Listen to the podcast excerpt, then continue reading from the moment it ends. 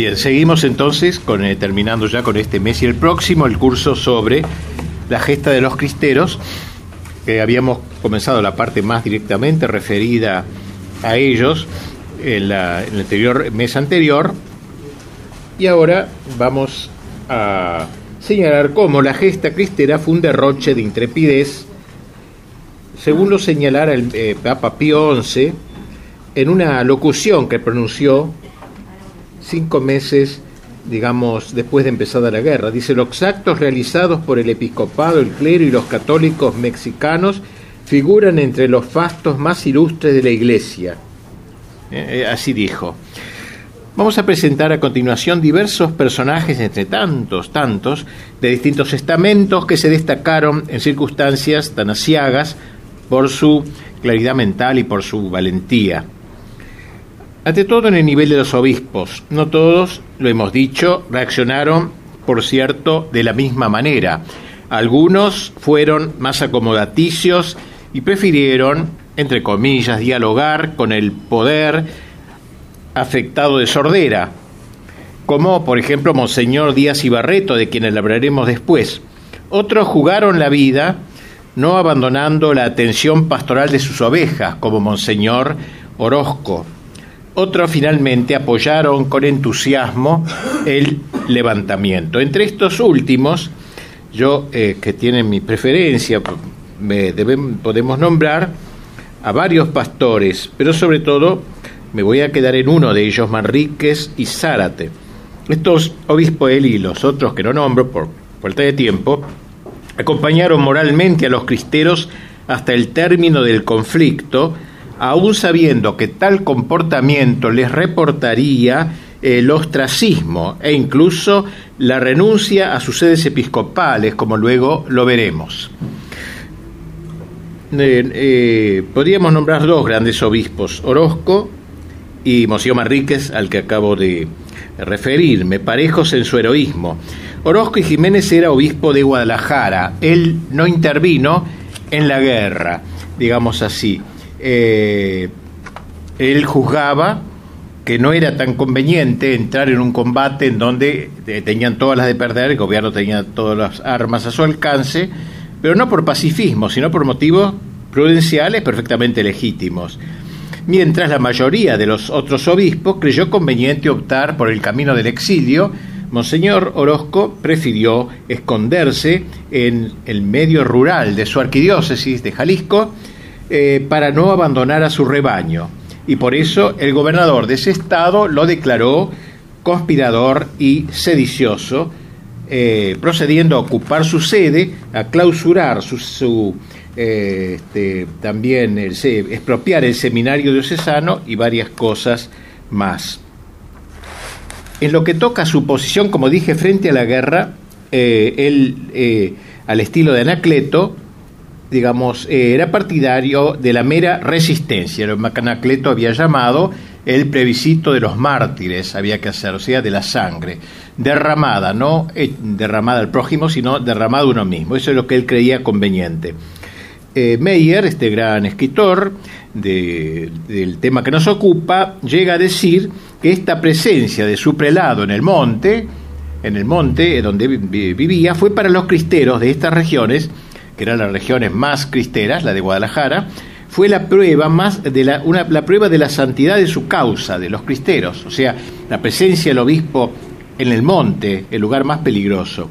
Eh, y un aliento mucho más precioso que un millón de aquellos cartuchos cuya necesidad tan cruelmente se hacía sentir. Y así llevó durante los tres años de la guerra una vida muy semejante a la que tenían los combatientes cristeros, medio camuflado, como si fuera un campesino más, se dejó la barba, un día hacía de conductor de mulas, otro se disfrazaba de labriego, escapando así de manos de los federales, al igual que su querido Anacleto, a quien dirigía espiritualmente, no vaciló en cantar la gloria de los caídos, verdadera pléyade, dijo él, de ínclitos confesores de Cristo, como en cierta ocasión los calificó. Hablando de Anacleto, debo decir que el otro día en un acto que hubo en La Plata, uno que vino de Guadalajara, me envió eh, con estas reliquias de Anacleto que las dejo acá, huesos de Anacleto, reliquias de primera, porque los huesitos son la reliquia más querida, más que una, qué sé yo, si fuera un sacerdote le parte de la sotana, es el huesito, por si alguno después lo quiere venerar, y lo ponemos aquí presidiendo. Orozco era el padre espiritual de nuestro querido Anacleto. Eh, pasemos ahora al otro obispo, digo, a quien no puedo dejar de incluir en esta galería de héroes, Monseñor José de Jesús Manríquez y Zárate, célebre primer pastor de Huejutla y verdadero confesor de la fe. Un hombre inteligentísimo, una cara medio indiada tiene, había ido a Roma, se había doctorado en, filosofía, en teología, en derecho canónico, era, era un hombre muy, muy inteligente y al mismo tiempo de una profunda de, su inteligencia se reveló también como un eh, sacerdote lleno de iniciativas. Cuando Calles, presidente Calles, afirmó en cierta ocasión con indisimulado descaro que de la aplicación de los artículos antirreligiosos de la Constitución no había surgido ningún problema de importancia con la Iglesia y que toda la reacción consiguiente, decía él, no era sino cosa de mujeres, decía, lanzó este gran obispo en marzo de 1926, cuando comenzó el levantamiento, una severa carta pastoral, la sexta carta que lo hizo famoso en el mundo, donde reiteraba una y otra vez una frase lapidaria. Miente el señor presidente de la República al asentar tal afirmación. O sea, el presidente Calles ha dicho, no hay problema entre la Iglesia y el Estado. Miente el señor presidente. El señor presidente Calles ha dicho tal cosa. Miente el señor. Cantidad de, reiterando eso según un lenguaje que no estamos acostumbrados a ir en otros obispos más cercanos. así entonces, este obispo al año siguiente, 1927, dirigió un mensaje de alerta al mundo que sonó como una clarinada, uno de cuyos párrafos podemos leer y tú, oh pueblo mexicano, pueblo grande en medio de tu desgracia y glorioso en tus infortunios, pueblo de guerreros y de atletas, de sabios y de santos, de héroes y de mártires, que has merecido en estos tiempos de apostasía y de impiedad, será alabado y bendecido por boca del Papa y que eres el espectáculo de la cristiandad. Tú que prefieres la desgracia a la infidelidad, la pobreza de Cristo a las falaces programas de este siglo y la fe de tus mayores a todos los tesoros de este mundo. Tú que durante un siglo de continuos combates con los enemigos de Dios, recuerde las persecuciones de Juárez del siglo pasado, has conservado intacta la religión de tus padres hasta el momento presente, que has confesado la realeza de Cristo en los campos de batalla, privilegio singular concedido a muy pocos pueblos de la tierra, tu pueblo mexicano, mimado e hijo predilecto de la Reina de los cielos, que no se desdeñó de tomar tu mismo semblante y color, tú mismo verás la claridad del Señor después de la pesada noche de tus infortunios, etcétera, ¿no? Y dice, asistirás al triunfo de la Iglesia y a la apoteosis de Cristo Rey en el Monte Santo. Así hablaba este gran pastor. Pronto fue aprehendido por una escolta de caballería y llevado a pie días y días con sus insignias episcopales a través de montes, de, muchos kilómetros, abruptas serranías, hasta donde quiso Calles encarcelarlo, tratado como un criminal, sujeto a toda clase de vejaciones, quedó retenido en los calabozos de Pachuca durante un año, porque era en verdad un obispo peligroso, podríamos decir. Bien conocía este santo eh, eh, eh, prelado el posible desenlace de su heroísmo, como lo dejó dicho en esa misma carta pastoral sexta, los prelados no disponemos de metrallas ni de máquinas de guerra, pero nuestra voz es más terrible para el enemigo que un escuadrón en orden de batalla. La palabra, sobre todo de un obispo, es y debe ser la expresión de la verdad, y la verdad siempre es terrible para los que viven de la mentira y del error. Tras un año de prisión, fue desterrado junto con varios compañeros a quienes previamente se les obligó a firmar un papel donde se aseveraba que salían por su propia voluntad. Todos lo firmaron menos él, desafiando así al tirano. Sufrió 17 años de exilio y solo en 1944 podría regresar a México. Entre los obispos hemos nombrado estos dos, Orozco y Manríquez. Hay otros muy buenos también, pero no hay tiempo.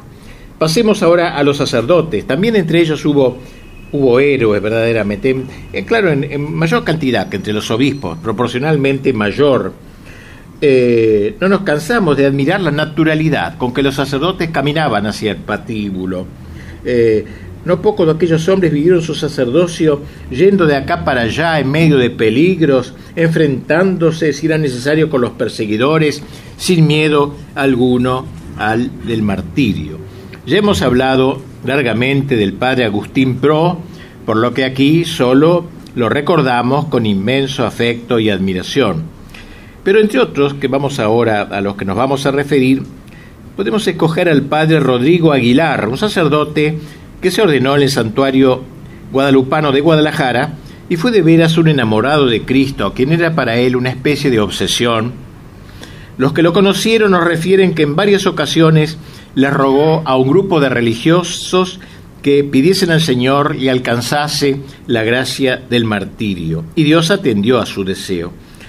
En 1927, en octubre, víspera de la fiesta de Cristo Rey, entraron en Ejutla, donde él era, tenía cargo sacerdotal, varios soldados que empezaron a cometer sacrilegios, quemando en la calle imágenes de santos, ornamentos, e incluso llegando a beber el cáliz con la sangre de Cristo y a comer las hostias consagradas que estaban en el copón. El padre, completamente impotente, atado, lo llevaron a empujones hasta la cárcel del lugar donde pasó la noche. Y al día siguiente, fiesta de Cristo Rey, lo sacaron de madrugada de la prisión y lo llevaron al pie de un grueso árbol de mango que todavía se conserva en la plaza de Ejutla.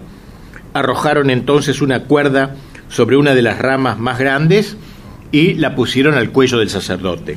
Un soldado, queriendo poner a prueba el coraje del padre, le preguntó altaneramente, ¿quién vive? Como los católicos decían siempre, viva Cristo Rey. ¿Quién vive? le pregunta. Y a lo que el padre le respondió, Cristo Rey y Santa María de Guadalupe. Entonces tiraron la soga y el sacerdote quedó colgando. Luego de un ratito lo bajaron y con fastidio el soldado reiteró su pregunta, ¿quién vive? A lo que el padre, sin titubear, Cristo Rey y Nuestra Señora de Guadalupe, exclamó. Entonces la cuerda fue tirada con fuerza y el sacerdote quedó otra vez colgado. Y por tercera vez parece que este número tres, ¿no? Con Cristo cayó tres veces. Se lo colgó de nuevo eh, y se lo bajó de nuevo. Eh, y el soldado le preguntó: ¿Quién vive? Y el santo, con lengua agonizante, gritó por última vez: Viva Cristo Rey y Santa María de Guadalupe fue suspendido de nuevo y su alma voló al cielo. Hoy es San Rodrigo Aguilar. En este mismo año fueron ejecutados por lo menos 26 sacerdotes previa tortura para sacarles datos de los cristeros, silencio absoluto, heroísmo absoluto. Quizás una de las muertes más crueles de todo el martirologio mexicano de aquellos tiempos fue la del padre Sabás Reyes Salazar en Tototlán, Jalisco, abril de 1927. Al enterarse el padre de que alguien lo había delatado, él mismo se presentó. Aquí estoy, ¿qué se les ofrece? Como si fuera una. ¿Qué se les ofrece a los enemigos? Lo llevaron a la iglesia parroquial, ahora convertida en cárcel, y lo ataron a una columna. Pidió agua porque estaba sediento y se la dieron, pero cuando quiso tomarla vio que no podía hacerlo porque lo habían atado fuertemente al cuello con una soga. Durante la noche el general que comandaba las tropas lo hizo comparecer ante él lo puso en medio de un círculo de soldados y comenzó a interrogarlo. Atado con aquella soga al cuello, los soldados tiraban cada tanto de la soga, por lo que el padre caía al suelo en medio de carcajadas. A toda costa querían saber dónde se escondía el párroco, pero el mártir no le respondía y así lo torturaron toda la noche. Tres días duró este tormento dolorosamente atado a la columna sin poder comer ni beber. Pronto agravaron el suplicio. El general con su espada y varios soldados con sendas bayonetas comenzaron a herir al mártir en los brazos, en las piernas, en todo el cuerpo, repetidas veces y por largo tiempo. Herían y herían sin piedad. Luego desollaron sus pies, le quitaron la piel, los mojaron con gasolina y les prendieron fuego. Tras lo cual el general ordenó que lo asasen para comer birria de este fraile.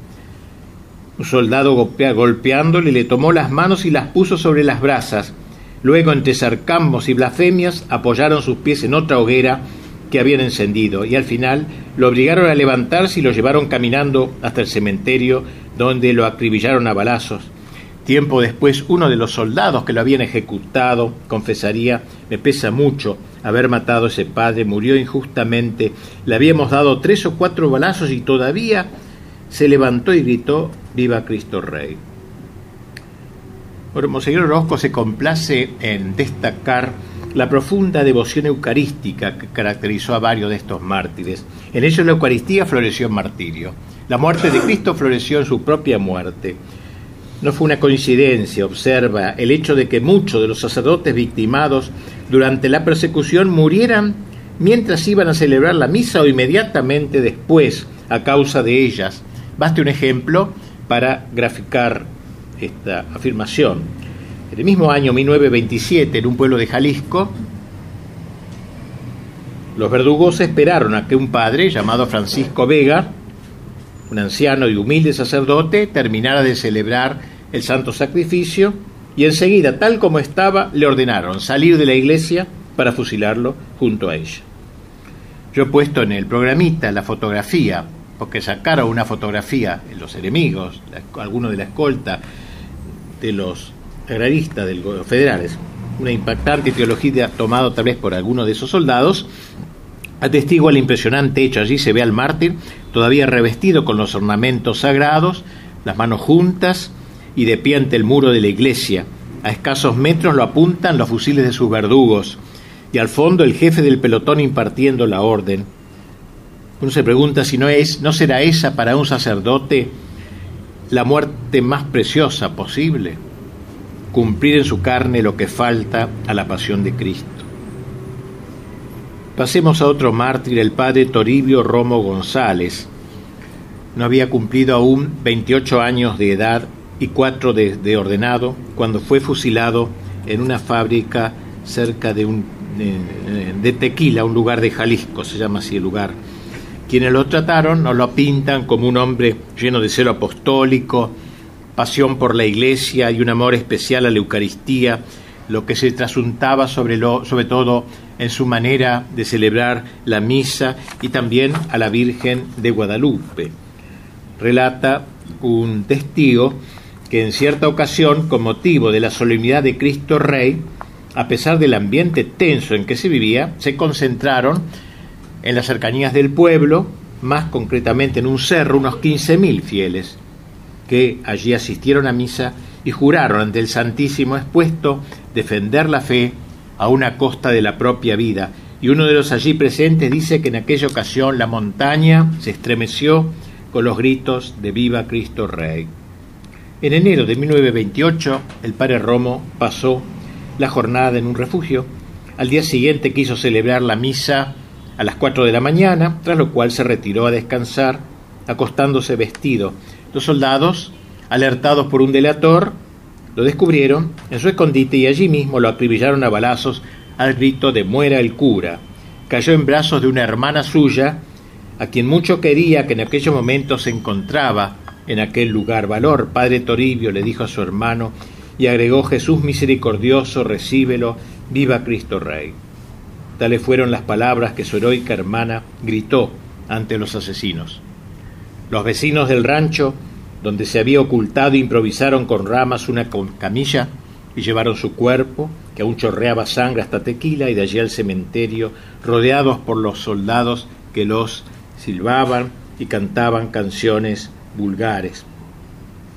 Nombremos finalmente a otro padre, el padre Tranquilino Ubiarco Robles, que se ordenó de sacerdote en la Catedral de Guadalajara y murió en octubre de 1928. Tras ser detenido por los federales, fue llevado, llevado a la Alameda del Pueblo, donde se lo ahorcó sin juicio alguno. Pero un dato curioso hubo aquí. Inmediatamente antes fueron fusilados dos soldados del pelotón. ¿Cómo va a ser eso? Los mismos soldados del pelotón. Si fueron fusilados, ¿por qué? Porque eh, porque se negaron, uno se negó a echarle la soga al cuello, afirmando que en modo alguno cometería esa canallada, que estaba arrepentido de ejercer la milicia entre asesinos, y que si pudiera salvarle la vida al, sacerdote, a quien estaba, estaba dispuesto a defender lo que fuese a costa de su propia existencia. El otro, viendo el coraje de su compañero, gritó él, viva Cristo Rey, y expresó la vergüenza que sentía por haber colaborado en la aprehensión de un sacerdote tan digno. El general, a cargo del pelotón, ordenó que fusilasen a los dos rebeldes junto con el padre Ubiarco, muriendo los tres con el mismo grito de Viva Cristo Rey. Sus cuerpos cubiertos de sangre quedaron colgados en aquella alameda. Todavía hoy la gente va a ese lugar y todos los que hemos ido ahí vamos a ese lugar, es un lugar ya consagrado. Antonio Caponeto le hizo una poesía muy linda que está puesta en el árbol del padre Ubiarco. Si nos detenemos ahora en los seglares, finalmente, hablando de obispos, de sacerdotes, si nos detenemos, digo, en los seglares, el número de mártires resulta apabullante. Apabullante. Lo que más eh, impresiona, más allá del número de los caídos, es el espíritu martirial que animaba a aquellos héroes, el anhelo de martirio que revelan, como si este fuera un capítulo de su vida normal, de su vida cristiana, allí en México de esos momentos, un elemento integrante de su espiritualidad, según se puede ver por las cartas que enviaban a sus familiares antes de morir, así como en sus declaraciones ante los que los fusilaban. Entre ellos podemos nombrar solamente algunos. Dos muchachos, Joaquín de Silva, de 21 años de edad, y Manuel Melgarejo, de 17 años, ambos miembros de la ACJM, Asociación Católica Juventud Mexicana, de que hemos hablado, eran un poquito ingenuos, era el comienzo, en 1926 todavía, septiembre. Mm, y así, cierto día, pocos meses antes del levantamiento, se dirigieron en tren hacia Zamora, una ciudad, para colaborar en la defensa de la causa. Y un pasajero que iba de particular, en el mismo vagón, eh, y era un general, del ejército federal llamado Cepeda, un general, se les acercó para terciar en la conversación. Yo soy católico, le dijo, y yo participo de sus ideas, porque ellos hablaban fuerte, eran, eran ingenuos, ¿no? En ese momento no había que hacer eso. Los jóvenes incautos le contaron lo que pensaban hacer para mejor servir a Cristo y a la iglesia. Al llegar a Zamora, el general cambió bruscamente. Amigo, le dijo, están ustedes perdidos, dense por presos. A lo que respondió Joaquín, a mí máteme o haga lo que quiera, pero a este joven, que solo tiene 17 años, déjelo usted ir libre. Manuel, el chico, lo abrazó y le dijo, no, Joaquín, yo quiero morir contigo. El general trató de convencerlo de que estaban equivocados, pero fue inútil. Y así quedaron detenidos. Entre tanto, el alto oficial le mandó un telegrama a Calles preguntándole si quería que los remitiera a México o que los ejecutara. Fusílelos, dijo Calles. Enseguida se les comunicó la sentencia de muerte. Mientras eran llevados al lugar de ejecución, alguien les preguntó, ¿van ustedes al patíbulo? No, contestó Joaquín, vamos al Calvario. Al llegar al cementerio, lugar elegido para que allí fueran fusilados, cuando le quedaron, le quisieron vendar los ojos a Joaquín, él se negó. No soy un criminal. Yo mismo le daré el señal para disparar. Cuando diga, viva Cristo Rey, viva la Virgen de Guadalupe, entonces pueden tirar. Antes de morir pidió pronunciar unas palabras, que los perdonaba y que iba a morir por Dios y por su patria, así como en defensa de su fe. En ese momento uno de los soldados, conmovido, otra vez pasó lo mismo, el pueblo mexicano es tan católico que aún los perseguidores, conmovido, arrojó el Mauser. Yo no tiro patroncito, le dijo al muchacho, yo también soy católico y pienso como usted, lo que le valiría ser preso y el día siguiente fusilado él también. Después Joaquín dijo a Melgarejo, quítate el sombrero porque vamos a comparecer ante Dios. Con qué realismo, ¿no? Sacarse el sombrero, van a ir a, la corte celestial. Y volviéndose a los soldados con voz vibrante, gritó, viva Cristo Rey, vieja la vida de Guadalupe, sonó la descarga, y al ver esto Melgarejo cayó desmayado y entonces descargaron sus armas contra él. Otro de los primeros mártires de esta terrible persecución se llamaba José García Farfán, en la ciudad de Puebla. Era José un hombre ya anciano, muy querido por la gente, un hombre muy conocido de todo el pueblo de allí, de esta zona, quien había sido miembro de la liga y atendía un negocio. Él tenía un negocio donde vería periódicos, revistas, como conocemos. eh, en la vidriera había puesto en un lugar bien visible diversos carteles que decían Viva Cristo Rey, solo Dios no muere, ni morirá jamás, otro que decía Cristo vive, Cristo reina, Cristo impera. 28 de julio del 26, tres días antes del cierre de los templos. Esa mañana, como de costumbre, García Farfán había a misa y comulgado. Ahora estaba tras el mostrador. A eso de las 11 de la mañana, un auto se detuvo frente a su negocio. Iban en él dos generales, además del chofer y un soldado. El chofer bajó del auto y le dijo al anciano, por orden de mi general Anaya, que salga usted a verlo. ¿Dónde está? le preguntó el anciano. En su automóvil, aquí a la, a la puerta. A lo que García Farfán, pues dígale a su general que hay la misma distancia de su automóvil a mi mostrador y que si quiere él hablarme, que venga él aquí, donde estoy a sus órdenes. Los dos generales, hechos una furia por la insolencia, irrumpieron en el negocio viejo imbécil, le dijo a Naya, tal por cual quite de su vidriera todos esos letreros subversivos. A lo que nuestro héroe, héroe que quite yo esos letreros, ni pensarlo. Yo estoy en mi casa, y en mi casa mando yo. Nadie manda sino Dios y después yo. No hay ningún bribón de los de ustedes que me obligue a quitarlos. Entonces el general sacó su pistola, y le disparó un tiro a quemarropa, pero solo le perforó el costado del saco. Y luego comenzó a romper los letreros. Farfán, por lo visto, era un hombre de pocas pulgas, porque furioso, él también tomó en sus manos un frasco lleno de chiles, de picantes, eh, en vinagre, y lo tiró a la cara del general. El compañero de este detuvo el frasco, pero se lastimó la muñeca con el vidrio. Mientras tanto, Naya seguía destrozando todo lo que había sus estantes. Solo por estar muy alto o por no, haberlo visto dejó un solo letrero, bien visible, que decía Dios no muere. Terminado su acto de arrebato, ordenó al soldado que detuviera a García Farfán y lo llevara al cuartel. A la mañana siguiente, Anaya mismo formó el cuadro de soldados que habían de fusilarlo. A ver ahora cómo mueren los católicos, le dijo. Así le respondió, estrechando en su pecho el pequeño crucifijo de su rosario mientras con voz estridente gritaba Viva Cristo Rey. Los amigos de García Farfán se dirigieron a su negocio y allí en lo alto del estante, destrozado, pudieron leer conmovidos aquel letrero único, supérstite, que Anaya pasó por alto. Dios no muere. Es todo un símbolo.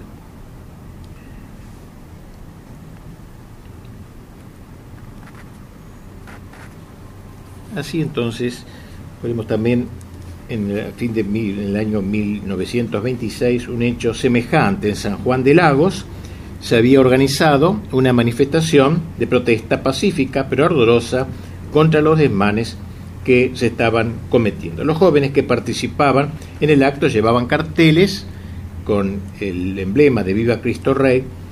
Terminada la manifestación, un chico que había en ella había tomado parte con entusiasmo, un chico llamado José Natividad Herrera y Delgado, volvió a seguir, una vez que participó en este acto, volvió a seguir jugando con otros chicos en la calle, chico común. Con los chicos jugaban y de manera especial con uno que llevaba en el sombrero el lema de la realeza de Cristo. Quítate ese letrero, chamaco, le gritó uno de los policías, soldados. ¿Que me lo quite? Jamás, viva Cristo Rey. Si no te lo quitas te vamos a fusilar, amenazó el hombre. El padre del chico, el padre carnal, que estaba cerca, al oír estas palabras le pidió a su hijo que lo hiciera. El chico se levantó, se rió, lleno de asombro, porque nunca había visto en su padre una debilidad semejante. ¿Cómo, papá, que me lo quite? ¿No te acuerdas que mamá delante de ti dijo que no me lo debía dejar quitar por nadie? No, no me lo quito. El entrometido, que era soldado, echó el arma al hombre y disparó su carga sobre este héroe de siete años. Otro joven, Tomás de la Mora, de 18 años, miembro de la CJM y de la Liga, forcado en agosto de 1927. Unos días antes de morir, le había escrito a su hermana, que vivía en la Ciudad de México, a pesar de ser tan tibio y tan poco virtuoso, según pienso, esta persecución va a hacer que México brille por la heroicidad de sus mártires. Ya no hemos de pedir que cese la persecución, sino que en cada católico haya un héroe, como en tiempo de Nerón y en una carta posterior terminaba diciéndole, pídele a Dios que sea un mártir, Tomás de la Mora. Como se ve, la idea del martirio suscitaba en este joven de 18 años un anhelo acuciante. Llegó el día anhelado, el día de la detención. tras lo cual fue llevado a la presencia del general Flores, jefe de la guarnición, hombre duro, impío, quien le pidió que le dijera quién era el que le aconsejaba. Como el joven se negara, ordenó que le diera una calentadita, dijo. Lleno de moretones en la cara, fue llevado de nuevo al general, quien reiteró su pregunta. Es inútil, mi general, yo no diré nada. Y si me da usted la libertad, sepa que mañana me voy al volcán a unirme a los cristeros en la lucha por Cristo Rey. Tras insistir una vez más en su pregunta con el mismo resultado, el general dio la orden de ejecutarlo prontamente. A la medianoche lo sacaron del cuartel para que fuese ahorcado. Que el joven elija el lugar que quiera, dispuso el general. Miren qué interesante este dato simbólico. Que elija el lugar que quiera. Él se detuvo frente a un árbol, el descampado, un árbol histórico, venerado por los liberales como una especie de lugar sagrado, porque debajo de ese árbol, o en una ocasión, eh, se había sentado a descansar Benito Juárez, que de que hemos hablado largamente, una encarnación misma del liberalismo mexicano y uno de los más encarnizados enemigos de la iglesia. Se veneraba ese lugar porque aquí estuvo un día Juárez. Él eligió ese lugar, este chico. En ese preciso sitio donde nuestro Tomasito se detuvo, diciéndole a los soldados, este es un lugar de ignominia. Aquí cuélguenme para que se cambie en bendición este lugar de maldición. Entonces su soldado se le acercó para ponerle la soga al cuello. No me toque, le dijo Tomás, porque me mancha. ¿Por qué? le dijo el soldado. Porque ustedes son soldados del demonio y nosotros de Cristo Rey. Entonces el soldado le pidió que él mismo se pusiese la soga. Tomás sonriendo le contestó, yo no sé cómo se pone, es la primera vez que me ahorcan, dígame cómo. Y antes de ser colgado gritó el consabido Viva Cristo Rey. Bellísimo esta página del martirologio mexicano, donde el héroe hace gala de coraje y hasta de humor.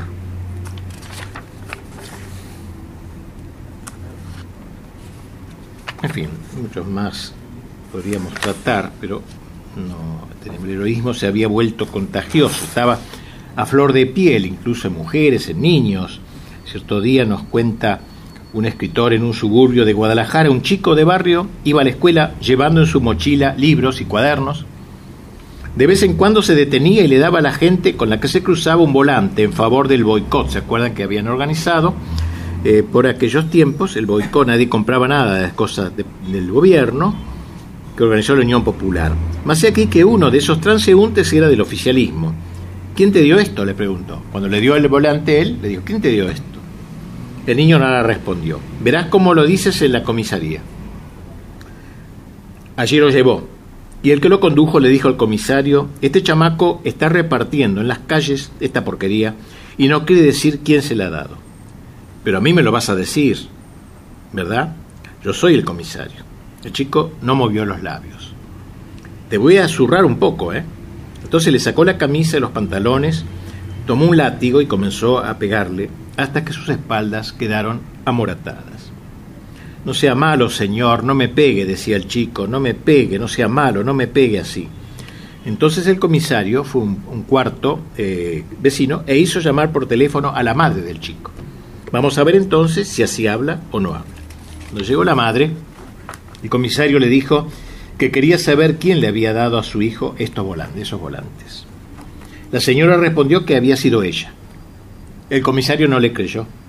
La madre miraba a su hijo y el hijo a su madre, fortaleciéndose con, esa, con ese entrecruce de miradas. Entonces volvieron a desnudar al, chico. Cuando la señora vio que levantaban el látigo, se interpuso no le pegue, gritó, pégueme a mí, si es hombre, y no a un niño. Pues que diga, vociferó el comisario. Entonces, cuenta el relator, sucedió algo increíble, digno de los macabeos. No digas, hijo, no digas, clamó la madre llorando. El comisario, furioso al verse vencido por una mujer y un niño, le torció los brazos al chico hasta que se los quebró. Vieja infame, llévese a su hijo tal por cual. La madre cargó al niño sobre sus hombros y lo llevó corriendo a su casa, mientras le repetía, no digas hijo, no digas. Cuando llegó a su casa, puso en la cama el cuerpo llegado de su hijito, estaba muerto. Un último caso, en Zaguayo, una ciudad a unos 300 kilómetros de Guadalajara, el de joven José Sánchez del Río.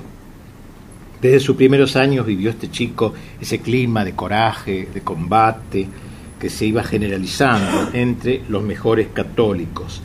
Más de 2.500 personas se habían adherido en aquella localidad de Zaguayo eh, al alzamiento, muchos de ellos tomando las armas. Bueno, José era muy chico todavía, pero fue uno de los primeros en presentarse a combatir, pero no lo, no lo, no lo aceptaron porque era muy, muy joven, no lo admitieron hasta que cumpliese 17 o 18 años. Él insistió y a pesar del llanto de sus padres, recurriendo a jefes cristeros de mayor renombre para que intercedieran por él. Él quería morir en la raya al lado de Jesucristo. Me encanta esta fórmula. Quiero morir en la raya al lado de Jesús, como si hubiera una raya que divide a los soldados de Satanás y a los soldados de Cristo, con esa sencillez. Quiero morir del lado de este lado de la raya de Jesucristo. Por aquellos días se había enterado de la gloriosa muerte del maestro Anacleto González Flores, nuestro héroe de aquí, los huesos, así como del jesuita Miguel Agustín Pro, e insistió entonces a su padre las objeciones que esto le pone a sus padres, a los papá y la mamá, y como las objeciones que ponían ellos no lo convencieron, no lo convencían, era un adolescente que poco podría servir a la causa, que no aguantaría vivir a la intemperie eh, eh, y en la zozobra, pero por fin tuvieron que acceder, permitiéndole llevar a cabo su propósito con la condición de que se limitara a ser ayudante del capitán o de un general, abanderado o corneta. Al verle por primera vez los cristeros juzgaron que era demasiado chico, que solo serviría para cuidar caballos o ser mandadero, pero él se sentía feliz junto con algunos compañeros de su edad, llevando la vida de los soldados. Pronto los veteranos comenzaron a admirarlo y le enseñaron a tocar la corneta, y quedó así a las órdenes, a de un general Guiser Morfín, quien para mejor protegerlo le ordenó que estuviera siempre a su lado custodiando la bandera. Y de este modo participó desde su puesto de corneta en varios combates, mostrándose siempre corajudo. Como premio a su ejemplar desempeño recibió distinciones de, un general el hecho de ser clarín de órdenes oficiales, así como el port abanderado en los combates. Bueno, en una de esas batallas, el caballo del general, del cual era asistente él, cayó fulminado los balazos enemigos, debiendo su jinete saltar para no quedar atrapado. Todos sus soldados se dispersaron. José, con el rostro sudoroso y la bandera en la mano, le gritó mi general, aquí está mi caballo. No le respondió, huye tú. Yo soy chico, usted hace más falta que yo, viva Cristo Rey. El jefe saltó entonces sobre el animal y salió al galope. Los soldados enemigos rodearon a José junto con otro joven que estaba por allí, llamado Lorenzo, y comenzaron a empujarlos, profiriendo blasfemias que los chicos nunca habían oído en su vida, una casa muy cristiana, la de ellos. Me han expresado, exclamaba, pero no me he rendido. Lo encarcelaron a él y a su compañero en la prisión de Cotija. Desde allí José escribió con lápiz una carta a su madre. Querida mamá, fui hecho prisionero en combate en este día. Creo que en los momentos actuales voy a morir, pero no importa, mamá, resígnate a la voluntad de Dios. Yo muero contento porque muero en la raya al lado de nuestro Dios. No te apures por mi muerte, que es lo que me mortifica. Antes dile a mis otros hermanos que sigan el ejemplo que su hermano, el más chico, les dejó. Y tú haz la voluntad de Dios, ten valor y mándame tu bendición juntamente con la de mi Padre. Salúdame a todos por última vez y tú recibe por último el corazón de tu Hijo, que tanto te quiere y verte antes de morir deseaba José Sánchez del Río. Junto con su compañero fueron trasladados a Zaguayo, el templo parroquial, que un diputado había profanado convirtiéndolo de casa de Dios en un gallinero, donde guardaba sus gallos de riña hacía de apuestas de riña los soldados allí. La iglesia, ocupada por la soldadesca, llena de pertrechos militares y de botellas vacías, se había convertido en caballeriza al tiempo que gallinero. En un rincón estaban los caballos y cerca del altar mayor, esos gallos de riña, algunos en los altares, otros en el comulgatorio y otros cerca del sagrario. Uno de los soldados, que había sido padrino de bautismo de José, le ofreció la libertad si se avenía a entrar en el ejército federal. Primero muerto, le dijo, yo no me voy con los changos. Así llamaban a los soldados, los cristeros, los changos. Eh, nunca con el perseguidor de la iglesia. Si me sueltan, sepan ustedes que mañana regreso con los cristeros. Viva Cristo Rey, viva la, viva la Virgen de Guadalupe. Bueno, era la noche, los soldados se fueron, él quedó encerrado en el batisterio a la entrada de la iglesia, eh, y nuestro joven logró sacarse las ataduras. Y entonces se dirigió al presbiterio del templo. Era posible que la iglesia, donde había sido él bautizado, donde había recibido la primera comunión, estuviera en esas condiciones tan deplorables, llena de excrementos y convertida en lugar de, de francachelas, al menos no tendrán peleas de gallos, pensó en su interior. Eh, y entonces empezó a torcer el pescuezo eh, de gallos, de, dos gallos, de dos de... Cristo había sacado en el templo látigo, él lo iba a limpiar de gallo de riña el templo. Al día siguiente entró, cuando el diputado este, se enteró del asunto, estaba furioso ¿eh? se presentó iracundo y lo, recriminó. José, ¿sabes lo que has hecho? ¿Sabes lo que vale un gallo de riña? A lo que el chico le respondió, lo único que sé es que la casa de Dios no es palenque ni corral. Uno de los soldados, queriendo quedar bien con su jefe, le propinó una bofetada haciéndolo sangrar. Bien, el compañero de él estaba cerca, este Lorenzo, que lo habían agarrado con él y estaba con un miedo bárbaro. y él entonces lo alentó, poniéndole el ejemplo del padre Pro y de Anacleto. Ustedes conocen a todos ellos, así que lindo reiterar estas cosas. Por la tarde ambos fueron llevados a la plaza, a Lorenzo lo colgaron en un cedro, y al verlo así, eh, José pidió que lo matasen a él también. Pero lo volvieron a llevar a la iglesia y así lo dejaron amarrado ahora solo en el bautisterio. Mientras tanto, Lorenzo, que equivocadamente había sido dado por muerto, logró escapar, regresando con los cristeros. Mientras tanto, los padres de José, sin que lo supiera, ofrecieron un rescate para que lo liberaran. Los federales se negaron. Mientras tanto, nuestro joven héroe escribió una carta a su tía, firmando José Sánchez del Río, que murió en defensa de su fe. Esa noche lo torturaron, le tajearon la planta de los pies, lo golpearon brutalmente, mientras él no cesaba de gritar Viva Cristo Rey. Luego lo obligaron a caminar descalzo hasta el cementerio, ubicado unas diez cuadras de la iglesia, a las afueras del pueblo, en medio de los insultos. Él persistía en aclamar a Cristo y a la Virgen de Guadalupe. Ellos, cansados de oírlo, le golpeaban la mandíbula, le rompieron a culatazo la mandíbula y, y al final lo apuñalaron mientras él gritó los, los últimos estertores. El cabecilla le preguntó, con no sin cierta ironía, ¿qué le vamos a decir a tu papá? José alcanzó a balbucir que nos veremos en el cielo, viva Cristo Rey. Tras dispararle con una pistola, arrojaron, su cuerpo a la fosa. En el pueblo pronto se conocieron los detalles de esto eh, y desde entonces todos los chicos comenzaron a querer ser mártires, querer ser como él, todas las madres querían tener un hijo como él, etc. Bueno, hemos ido recorriendo esta galería de héroes este drama de la terrible persecución contra los cristeros mexicanos, escuchando en cada recodo de sus caminos el grito siempre reiterado de Viva Cristo Rey, que por eso dijimos lo llamaron cristeros, porque tenían siempre el nombre de Cristo Rey en la boca, o los Cristo Reyes lo llamaban los federales, cristeros. Este grito, que al decir de un escritor, habrá de seguir resonando, a pesar de otro gran tirano, la historia falsificada o el olvido deliberado. El primer beatificado por Juan Pablo II en octubre de 1988 fue el padre Miguel Agustín Pro. Desde entonces la Iglesia ha seguido beatificando a varios de aquellos mártires. En 1992, en la solemnidad de Cristo Rey, el mismo Papa beatificó a 22 sacerdotes mexicanos y a tres jóvenes laicos de la ACJM. Se encuentran entre ellos el padre Cristóbal Magallanes, Tranquilino Ubiarco, de quien hablé acá, y otros más.